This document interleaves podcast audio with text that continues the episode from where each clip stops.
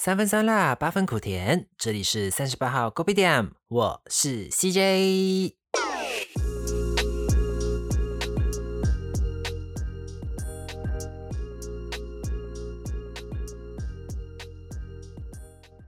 Hello everyone，时间呢总是很快的，咻一下，农历新年就这样过完了。今年呢，还是跟去年一样，因为疫情的关系不能回家，那也不太敢到处乱乱走啦，就简简单单的在朋友的家吃饭啊、聊天，very 的惬意，very chill 的，就这样咻就过完了。算一算啊，我自己搬出来住也快三个月了。哎呀，所谓的蜜月期，照理来说应该也快结束了啦。But so far so good，因为我在大学之前呢都是住家里嘛。After that 来到台湾念大学之后，一直都是跟别人一起住，不管是宿舍或者是在外面租房子。嗯，当然啦，别人住和自己住都各自有优缺点啦。跟别人一起合租，最大的好处就是省钱之余，也可以一起有比较大的生活空间。自己住的话呢，就是无时无刻都可以随心所欲。那我们这一次呢，就要来跟大家分享我跟朋友合租的一些小故事呗。大学一年级的时候，我是透过马来西亚的一个台湾同学会过来的。那一年呢，在那个同学会分发到我们学校的一共有四个人，所以因为刚好也是四人房，所以我们就这样住在一起了咯。前面都还 OK 啦，啊，我突然想起来，我还没有来台湾之前，我有跟我们马来西亚的朋友讲下说，啊，我希望我的室友一个是功课很好的，可以教我。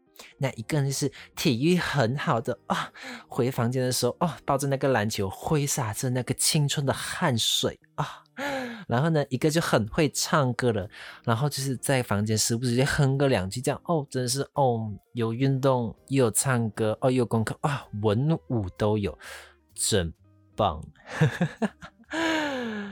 And then 最重要的当然就是帅哥啦，就是。啊，Oh my god！我超期待的，毕竟是我第一次跟不认识的人一起生活在同一个空间嘛。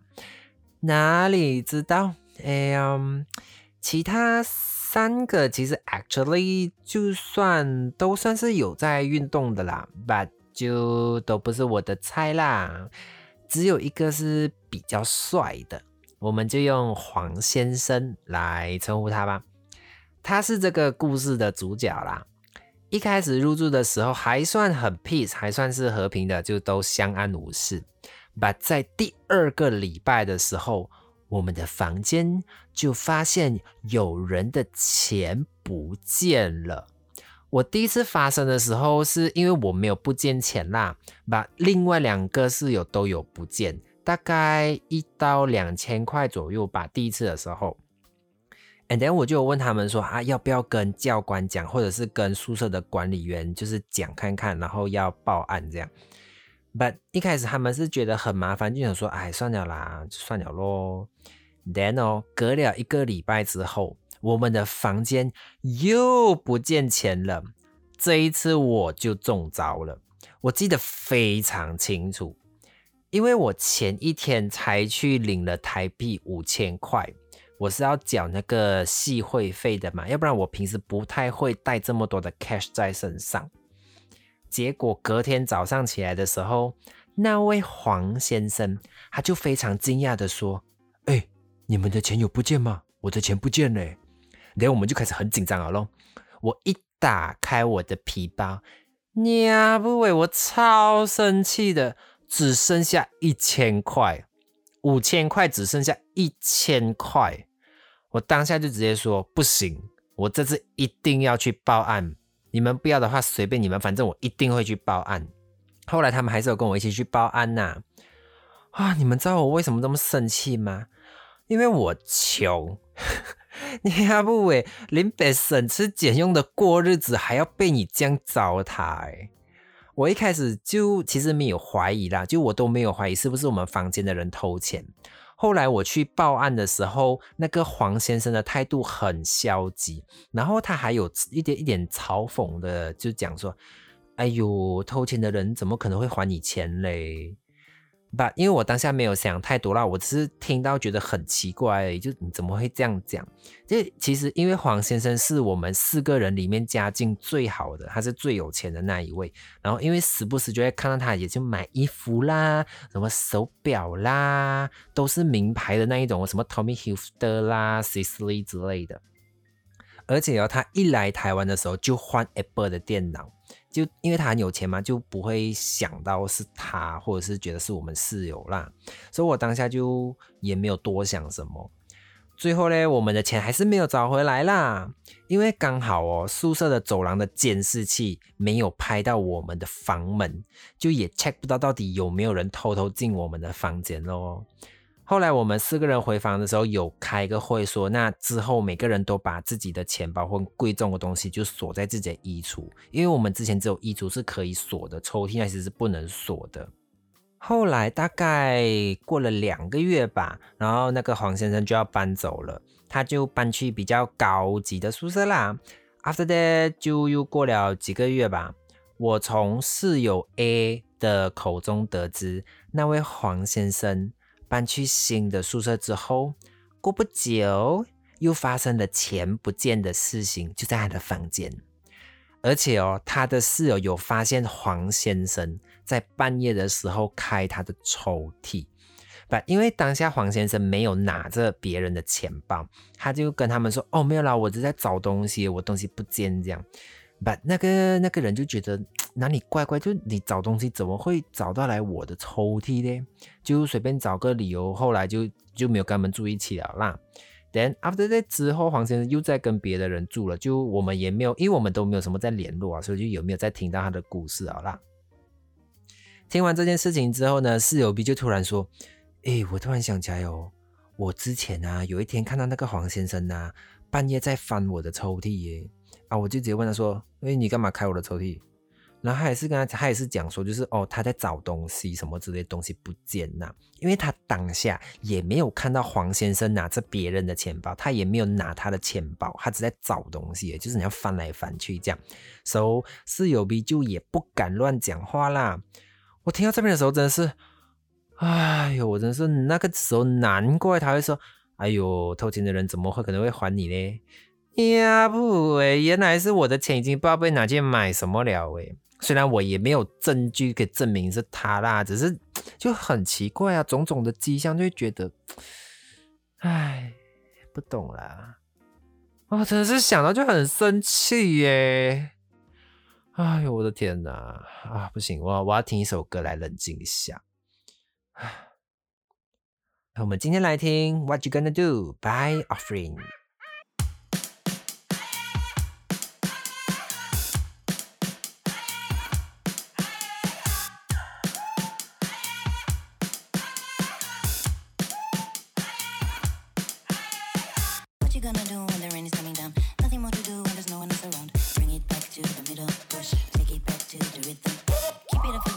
days rolling down.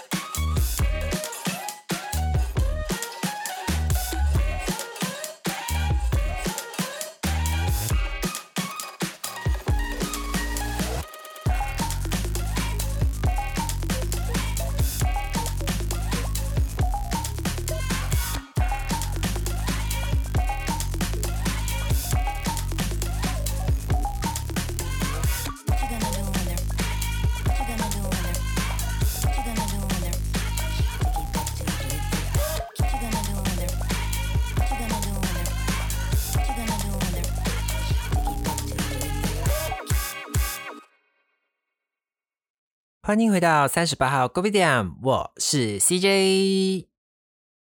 OK，so 第一个要分享的就是被偷钱的事情啊，真的是被打喊，我很生气耶！啊，好啦啦，一样呢，是同一班人，也是黄先生、室友 A 还有室友 B。那环境清洁这件事情，尤其是跟别人合租的时候，真的很重要。哦，你真的不要以为每个人都是成年人了哦，然后这种东西没有什么好去商量，没有什么好去讲的。No，大错特错，这种事情就是一定要商量好，就跟你的房租几时要拿出来这件事情一样的重要。要不然哦，总是会有非常多的理由，跟你想不到的理由都会跑出来。到了这件事情，是我也是很生气。我其实不算是一个很有严重洁癖的人，但我只要看到有东西堆在那里一堆，我就会很阿杂，很不舒服。一开始呢，我们的房间的垃圾哦，有十次，十次里面有八次都是我拿去丢的，而且我 hundred percent 我一。百八先确定我是四个人里边在房间里面丢最少东西的人，因为我不太喜欢在房间里面吃东西。后来呢，大概持续了两个月之后啊，几乎都是我在丢嘛。大概两个月之后我就受不了了，我就心想啊，OK 啊，好啊啊，当初不是想说就是大家要有空就要轮流丢吗？好啊啊，那我这样就不要丢了。为什么每都是我要去丢？Why？然后你们还一副哦 whatever 的感觉，好咯。那我就这样，我就这样，我就不丢哦，我就不要丢，我就看你们到底要堆多久还舒服，要堆多久还是甘愿去丢。Oh my god！然后整整两个礼拜，那些垃圾 rubbish，垃圾放了快两个礼拜，因为我们只有一个大的垃圾桶是给大家共用的。其他那三个室友呢？看到垃圾桶满了哦，会拔起来放在旁边，然后继续装新的继续丢。我真的不懂哎，就是你如果不拿去丢，我真的也不知道为什么，就你宁愿放在那里，你就也不拿去丢。就这样，大概四五包吧。那时候堆最多的可能才更多，至少都有四五包。就是放在我们的房间，四五包垃圾放在你的房间，你就觉得哦，而且还是有那种什么泡面盒啊、便当盒啊，他们又没有拿去洗的那一种，你知道吗？就是会有味道，虽然你包起来可能味道不会很明显，可是就哎呀很给力耶。After 有一天我就闻到我的房间的味道有一点不太对劲，我就去翻那堆垃圾咯。哇哦，竟然有虫哎，而且还是很多白色的小虫虫哦！哇，而且还有的还会动呢！干，我当下真的是理智先断掉哎，我超生气的。我生气到直接拍照，然后 post 在我的 FB 上，然后我还直接 tag 他们三个，我直接 tag 那三个室友。我就想说，就是我真的不懂为什么垃圾要放在房间这么久，然后都不有人要去清洗，然后只有我来清洗这样，然后我就直接 tag 他们这样。After that，他们就是晚上之后回来的时候就有问我说：“哎，你为什么要这么生气哦？啊，只是垃圾这一种小事而已嘛，然后还要 post 上网 tag 我们这样，哎呀，不要这样啦。”我听到之后我就想说。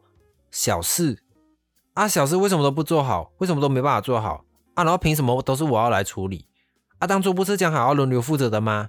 啊，很忙啊，我就不忙哦。啊，你要读书，我也要读书诶。啊，你要去社团，我也有社团要去呀。啊，为什么我就可以安排时间，你们就没有办法安排时间？他们三个直接点点安静不讲话，然后隔天哦，终于肯乖乖的准时回房间丢垃圾。然后就啊，我真的很不懂哎，就一定要有人发脾气，一定要有人凶你才听得懂人话，是不是？然后我真的是很重要，就是人真的要有自知之明，主动很重要，然后不要一直想着别人会来帮助你，OK？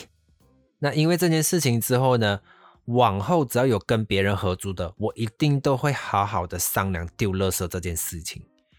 再来就是后来我来台北的时候，有跟另外一批朋友合租啦，然后就某一天在开家庭会议的时候，我有主动的去处理这件事情，因为我都一直以来都有发现，其中一个室友他是最常丢垃圾的那个人，那当然可能他有一点洁癖啊或什么的，他是最常丢垃圾的那个人，因为我们另外三个的上班的时间比较不固定，然后比较可能没有办法到垃圾车时间都会在家。这样。